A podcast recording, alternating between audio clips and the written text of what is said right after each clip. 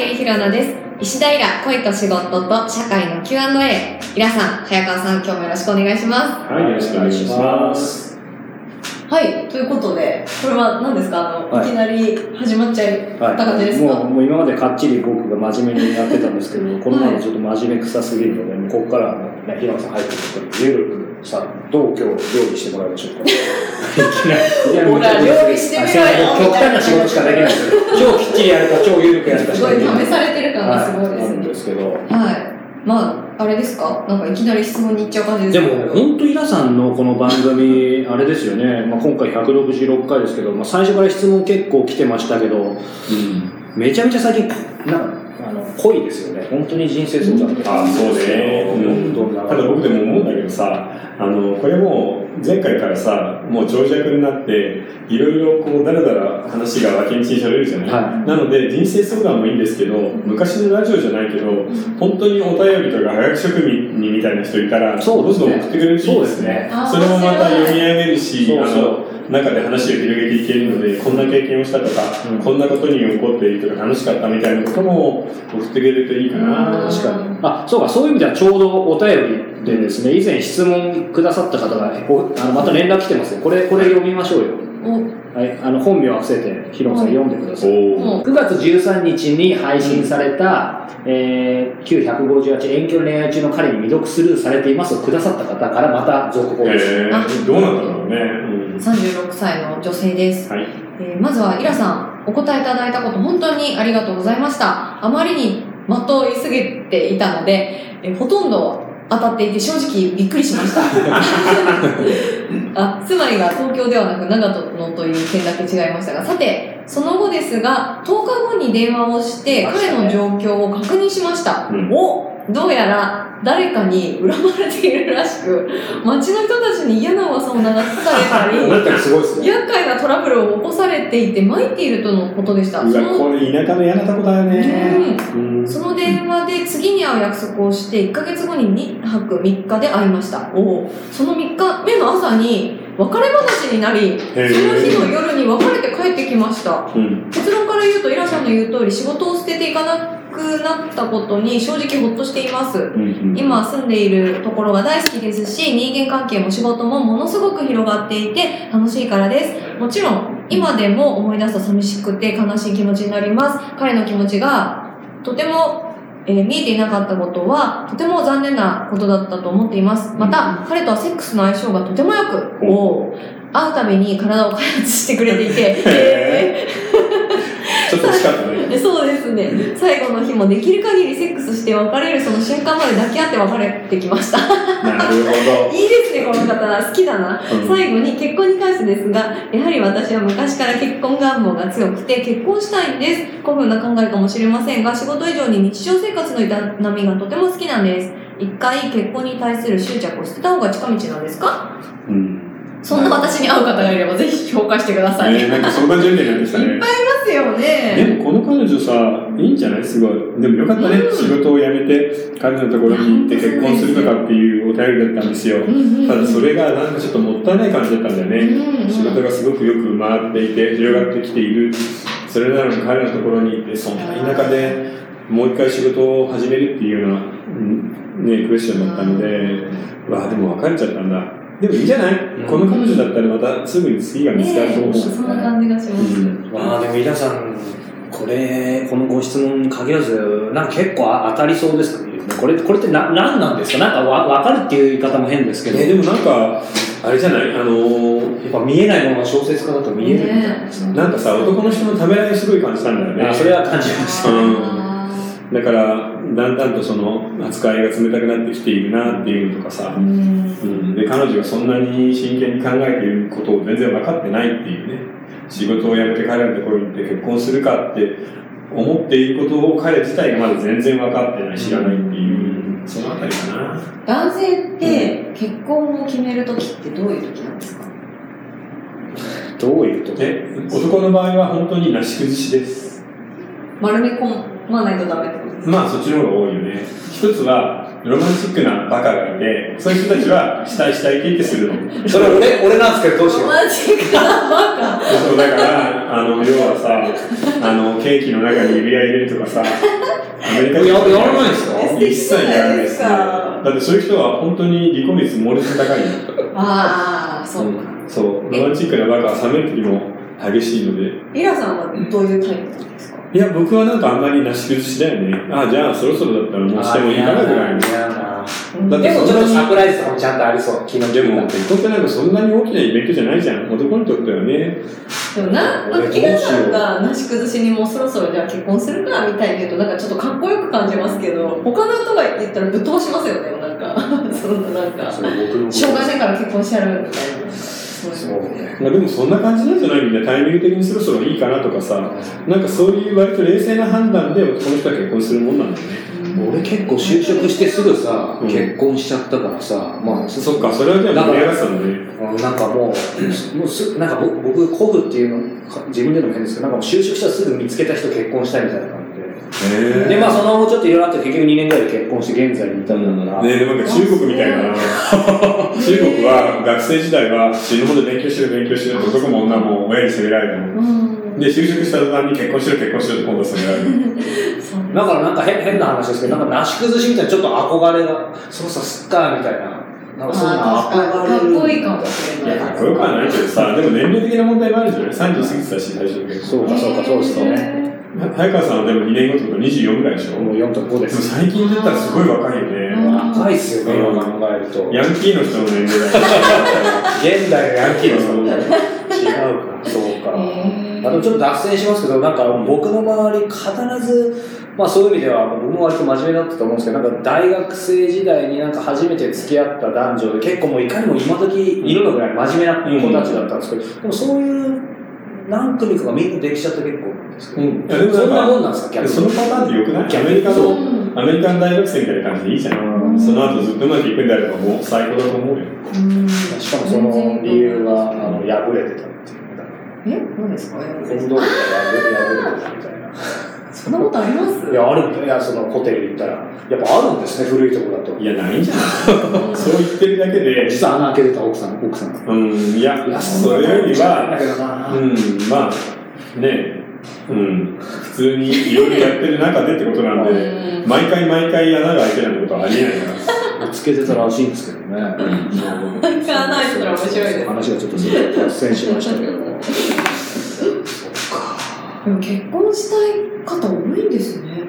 なんか前回に引き続き、そうだね。この方も結婚されたいっていう。これでも、まあ、結婚っていうのは先週の話聞いてない方あるかもしれないですけどね、まあ、あの平野さん、まあ、ご自身っていうか別に言ってるけど、バツイチじゃないですか。はい。そうすると、その直後とかう、ん。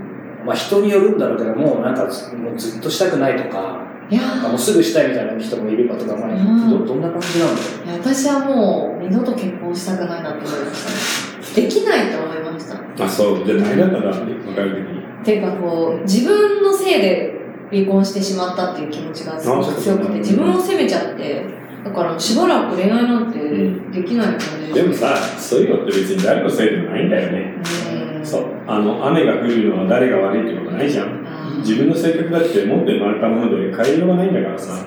みんなね、正直言って自分を責めたり、反省したりしすぎ。うん。いやもう常に自分を顧みてますよ、なんか。うん。でも、台風に思ってもしょうがないのと一緒だよね。う。確かいや、本当そうに。です。責めてもね、責められるときは勝手に責めるから自分は自分責めない方がいいかもしれないですね。そう。今いいこと言ったつもりだけど、ちょっといまいちだった。うん。いや、いや、いいこと言ってます。いや、俺も、俺もそう、せ反省は大事かもしれないけど、せ責めてもね、うん。そっか。そうね。ですけどね。ささあ、今回の Q&A 行ってみあ、ます。来てましたね。あ、はい今日の Q&A はい。いきますか。はい。ちょっとまた恋愛と打って変わってですけれども、えー、28歳の男性の方です。はい。結構若いですよね、皆さん。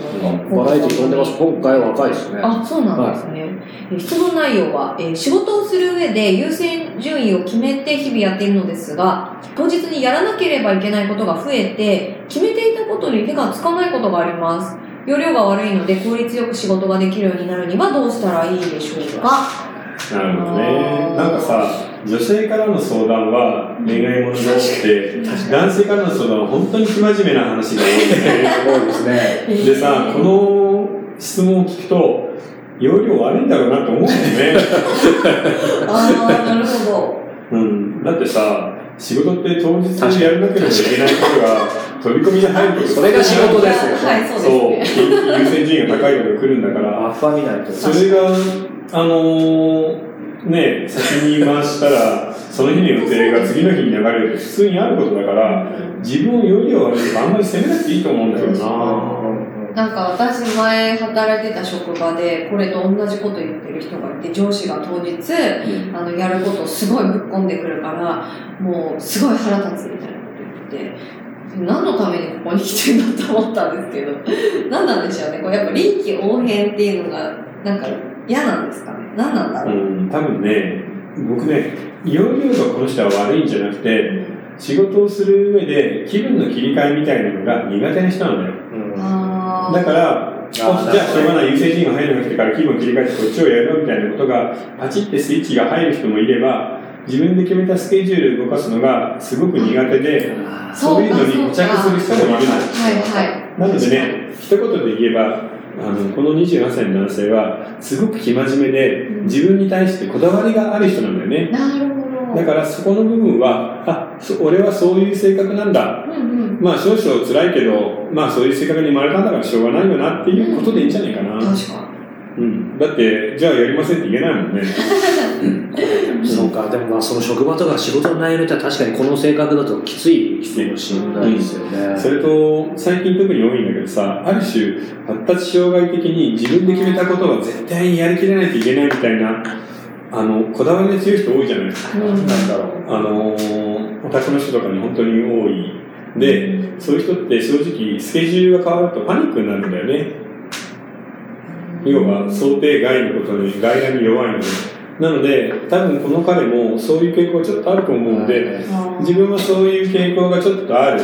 なかなか臨機応変にはできないんだけどまあそういう性格で仕方ないよなっていうぐらいのなんか緩い気持ちで取り組むと逆にもっと容量良くなるよね、うん。うん、自分が分かれば辛くなくなるからねそんなに。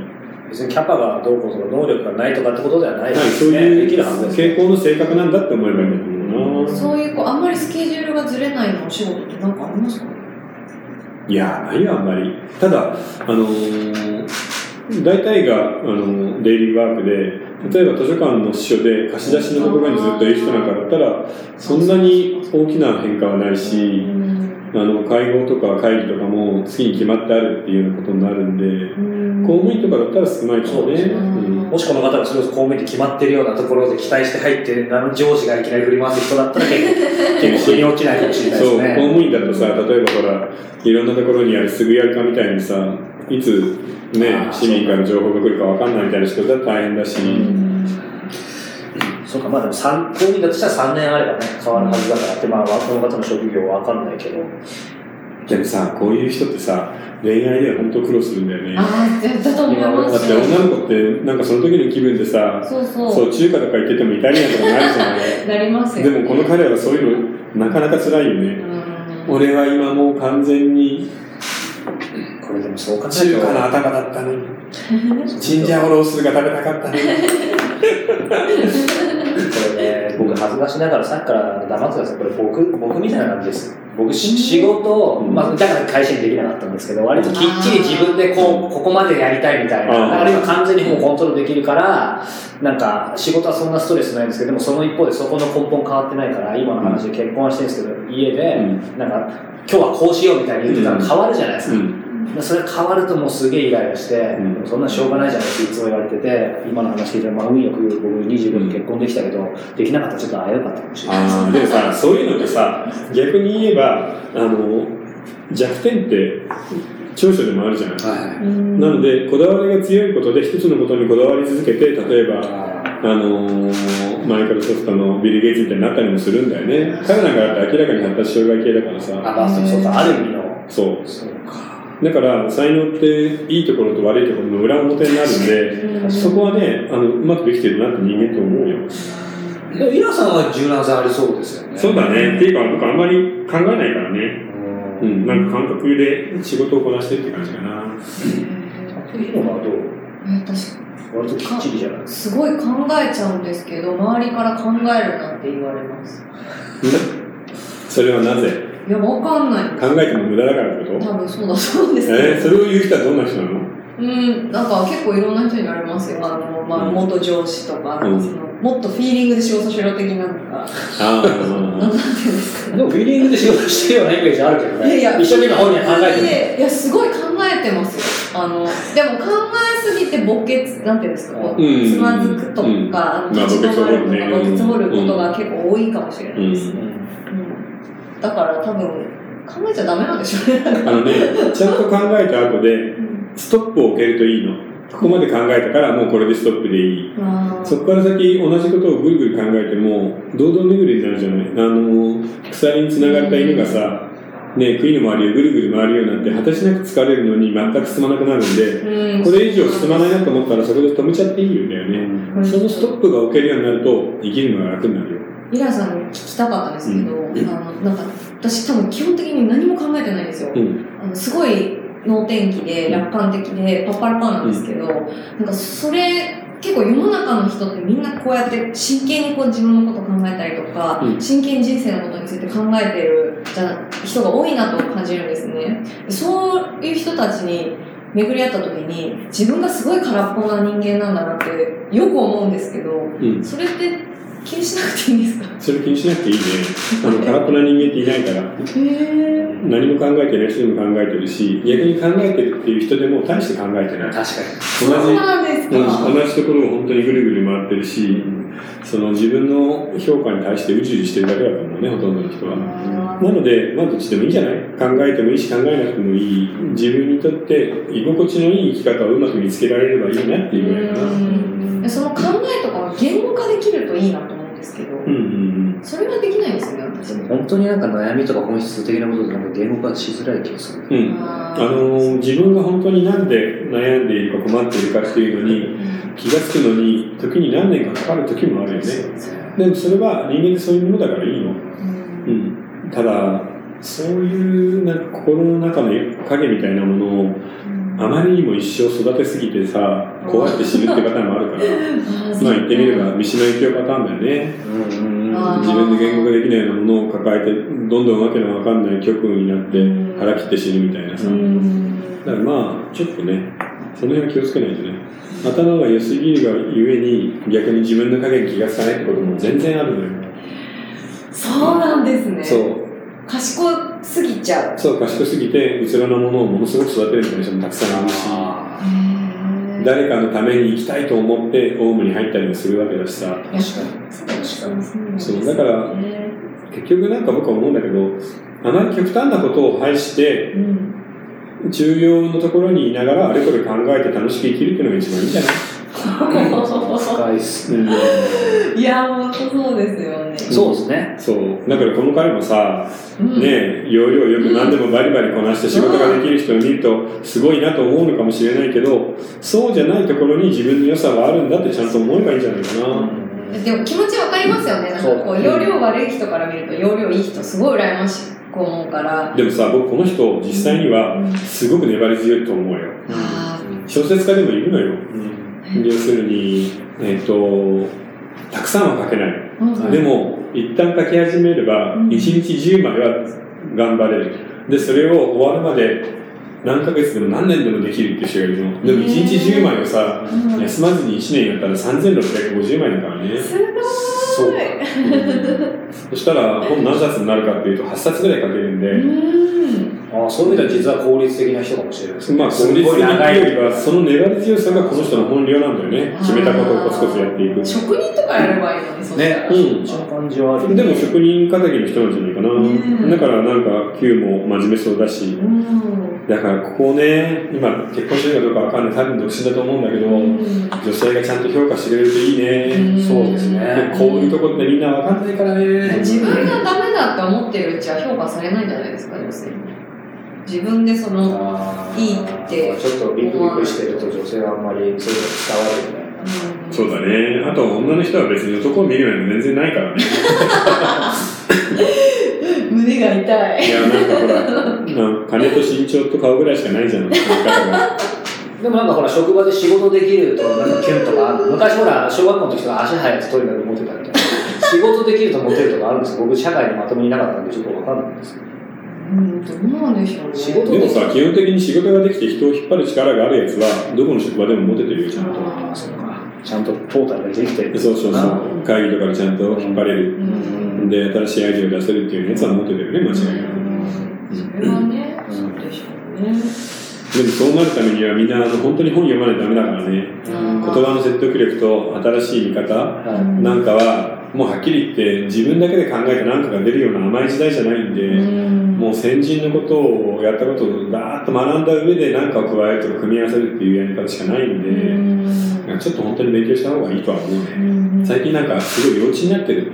みんなの言うアイディアとか考え方が。でも逆にね、その、今ちょうどその話伺おうと思ったんですけど発信はみんなする時代になってるじゃないですか。だけど、これ次回も込めて、今、今最近それこそツイッターをちょっとトレーニングのためにやり始めたんですけど、まあ本当つくづくですけど、当たり前のことですけど、やっぱインプット本読んでこなかったから、うんないと、限界ありますね。あるある。うん絶対的な、特にその岩さんもおっしゃって作家の人もみんな言ってるけど、圧倒的に小さい時とかに読んできた量の積み上げがないと、うんやっぱそうなんですね。でも人生長いからさ、今ほら80とか90じゃない？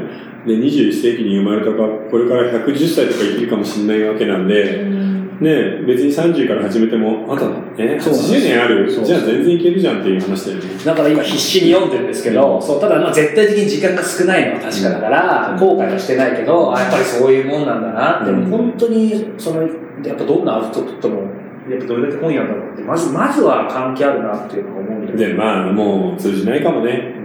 うん。もう、読む習慣とかなくなっちゃったから、読めないし、うん、逆に言えばさ、こういうのいっぱい聞いておけばいいんじゃない？うんいろんな視点とか、あの、見方があるから、うちの、うちら、僕たちがやってるポッドキャスティングなんか悪くないと思うけどね。そうですね。うんだからそういう意味での形は変わって、まあこれも本みたいなもんってことですね。そうそうそうそう。インプット、質の、まあ高いと自負してますけど、うんうんひまさんはなんかそういうものって本とか読んできたの？そう結構読んでるイメージあるよねですね、本。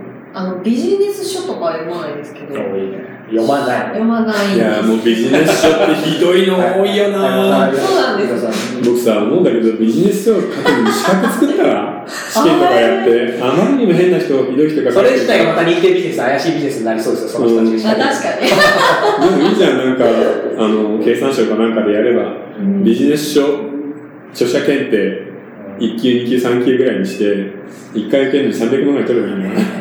え、その、私、読まないかもわかんないですけど、その、うんビジネス書がひどいって言われる、その、なんていうんですか、理由というか、そういう。まあ、要はね、あの、読んでる間だけ、なんとなくいろんなことができそうな風な、なんていうの？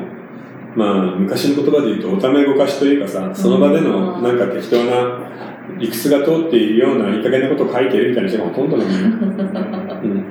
いやでもあれいや面白いこと言ってましたよ、その、世界一、んもうなんか売るのに困んないみたいな、なんか営業、セールスの本書いてる本で結構売れてるんだけど、うん。ある人がズバッとビジネス系じゃない人が言ってたけど、うん。でもそ、なんかそ、その人自体が、まあ、その本、あ、違う、その本がだから売れてないんだ。だから、セールスのことをいろいろ教えてて、あーなるほどなるほど肝心な売れてないじゃな、まあ、そういうの結構多いからね。うん、そうね、でもさ、僕思うんだけど、今の時代、数字とか、その売れる売れないみたいなことだけに今なってるじゃん？で、考えてみたらさ、YouTuber で何千万回再生してるやつってクズばっかりじゃん？だから、なんか、中間ぐらいがいいね。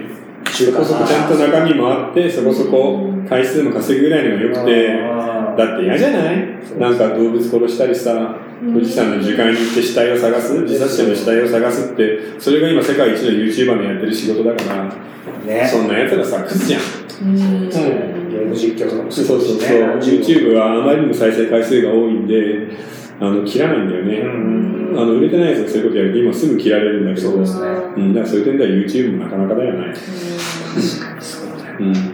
だから先週先先週か。ほらそのスペックというか婚活もそうだけどやっぱスペックとか数字とかにどうしてもいっちゃいますね。でも行くけどなんかそういう生活毎日してなんか疲れますよね。疲れるし、心が弱い。うん。自分がもうゼロだから、数字数字で行くんだよね。うん。自分なんてゼロだと思ってんの。うん数字さえ満たされれば埋められるぐらい自分がゼロだという評価をしてるからそっちに行っちゃうんだよねええでもほら、変な話ね、そっかひまさんもはい YouTube チャンネルやってて、なんか数字気になるって言ってたじゃん、ついつい。そうですね。やっぱもうなんかこの世界に生きてるから、やっぱ僕もそう、全く気にしないって無理なんですけど、なんか、そういうのどうしたらいいんですかね？いやどうにもならないと思うよもうそういう社会になっちゃったからうね。ん。全く付き合わないってわけにもいかないし。そう。でもそこに心を全部持ってかれるのもまた良くないようね、ん。なんかスタジオジブリみたいなもんでいいんじゃない？というのは。だからバズーとかシータはさうんそんなに悩まないよなっていう再生回数で。でなんかいい感じでまっすぐ生きてるじゃない？そういうこと大事だよねっていうそういう気持ちも大事なんじゃない、うん、もう本当。淡々とでも積み重ねていくみたいなのが大事ですよね。ですよね。今回そうですね。26回だ。そうねでもこの彼は真面目だからいいと思うけどねですね。